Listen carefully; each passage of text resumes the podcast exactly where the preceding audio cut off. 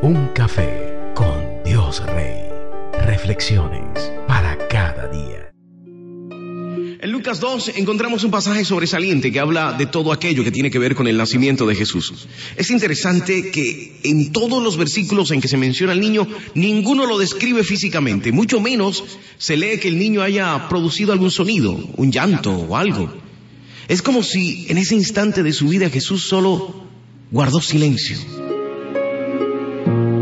Me llama la atención porque durante su vida todas las palabras que salieron de su boca fueron dadas para alimentar al hombre, para darle sabiduría, pero principalmente para darle salvación, para que conociéramos a Dios tal y como debería ser y acercarnos a Él. Desde la Navidad, el otro momento en su historia donde guardó silencio fue en la flagelación.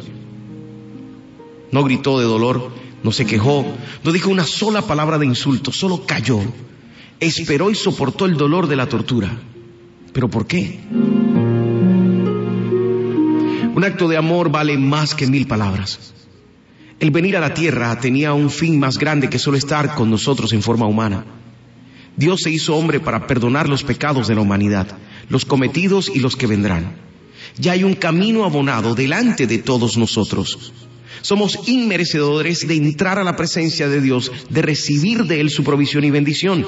Pero Jesús abonó ese camino con su sacrificio para que hoy nosotros podamos terminar este año y empezar el próximo con la fe en que hemos sido perdonados y que hay mucho más que ganar en Dios que perder. Porque lo que deberíamos pagar, ya alguien lo hizo por nosotros. Cuando Jesús guardó silencio, sus actos hablaron en la eternidad. Por eso es tan importante recordar siempre en estas fechas que sin pesebre no hay cruz, sin sacrificio no hay perdón, sin nacimiento no hay muerte, sin cruz no hay esperanza, no hay esperanza para todos nosotros. Así que hoy abraza esa promesa de Dios y entrega tus problemas y cargas en Él. Te levantaste pensando que aún no tienes el regalo, que aún no tienes la ropa, que aún no tienes...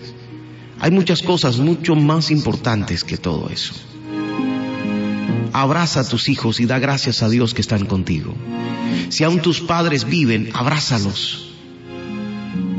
Si no fue económicamente un buen año porque las decisiones no fueron correctas o la situación no se prestó, Dale gracias a Dios porque aprendiste a manejar la situación en la escasez y abraza a los tuyos. Así no tengas un regalo físico que darles. Dales un abrazo y todo el amor que puedas. En estas fechas, recuérdales que Dios habita dentro de ti, que su espíritu está dentro de ti, que está lleno de amor y de ganas de luchar por ellos. Recuérdales que son valiosos para ti.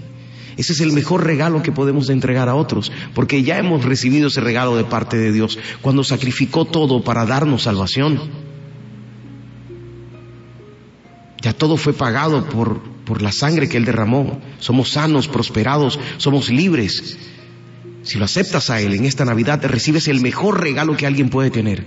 A Jesús en silencio en su corazón.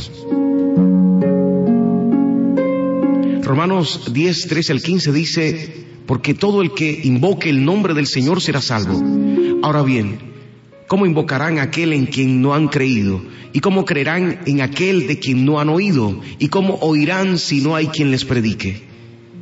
¿Y quién predicará sin ser enviado? Así está escrito.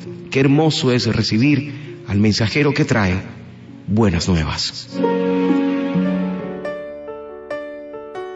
Un café con Dios Rey. Reflexiones